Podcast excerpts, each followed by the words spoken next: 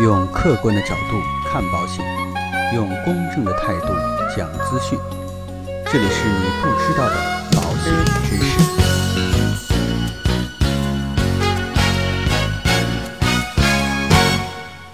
好，各位亲爱的朋友们，最近呢，有朋友在问我，说通过保险能达到投资理财的目的吗？今天呢，针对这样的一个话题，跟大家聊一聊。应该说，当前国内的经济形势确实不是特别的乐观，P2P 暴雷，理财呢限购，A 股啊现在也牛不起来了。在这种情况之下，想要找一个安心的投资渠道真的很难。于是呢，有很多人就将眼光重新投向保险。虽然保险姓保了，但是啊，年金险也是保家的一份子。那保险毕竟是保险，不能简单的以理财来形容保险的功能。所以呢，今天我们就来说一说年金险相关的情况，希望呢给大家提供一些帮助。首先呢，我们来看一看什么叫做理财。理财呢，本意是指对财务进行管理，以实现财务的保值增值为目的。而在近些年我国的高速发展的过程当中啊，理财的概念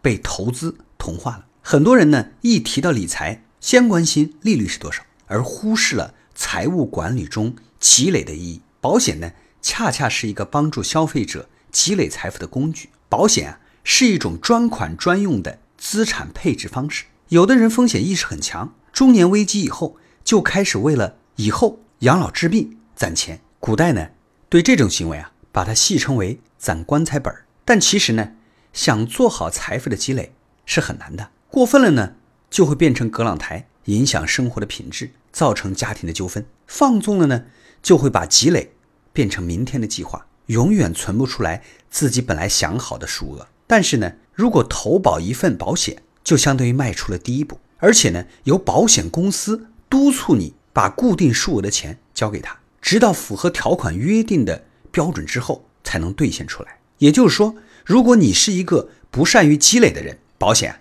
是一种很好的理财工具。作为农耕文化的代表国家，我们有一句古话，叫做“一分耕耘一分收获”。但很显然，金融市场并不是靠辛勤耕耘就可以获得收获的，而是变成了一分风险一分收获，也就是高风险对等高收益。当然，既然说理财，我们还是回归年金险。对于消费者来说，年金险的风险在于短期内退保的损失，相对应的收获就是保险公司承诺固定的收益。那有些朋友可能就会问了：保险不是不让承诺有多少收益吗？其实啊，这种所谓的承诺收益，就是指保险合同约定的权益，这些权益啊是受法律保护的。至于为什么监管机构禁止保险公司承诺收益呢？主要还是怕不良的代理人不按照合同解读，给消费者有误导的收益率。根据保险监管部门的相关规定，年金险的预定利率如果在年化。四点零二五以下就可以直接备案，不需要审批。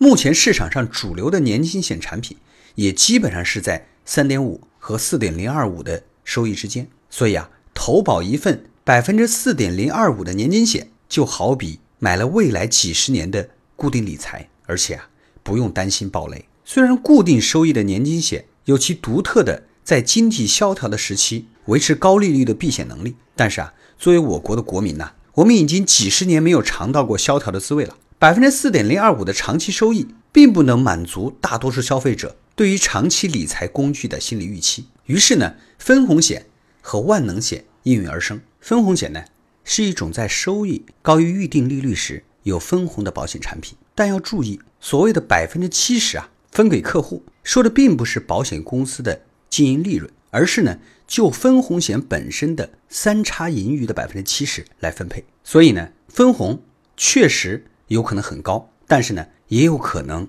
低到零。那万能险又是什么呢？万能险是一种具有最低保证利率且短期内提取会收手续费的产品。相对于分红险来说，万能险确实要更加灵活，收益呢也有可能更高。但是啊，万能险对流动性的影响过大。也极易影响保险公司长二代风险评级，其本身呢已不被保险公司作为主打的产品销售。两种产品叠加，则有可能产生极高的收益率。当然呢，也有可能出现长期持有也没有增值的情况。综上所述呢，保险可以看作是一种特殊的理财方式，主要用来实现财富的长期积累增值和资产配置。对已有积累的资产，且希望在其他金融市场萧条的时候，仍然可以有一定水平的收益来保值时，可以选择定期的年金产品来实现。如果再追求高收益，且愿意承担一定的风险，还可以通过分红、万能等保险产品来进行双料升级。那今天呢，跟大家聊的内容到这里就告一段落。希望今天的节目对您有所帮助。如果说您喜欢我们的节目，请千万不要忘记点击订阅按钮来持续关注我们的节目。让我们下期再见。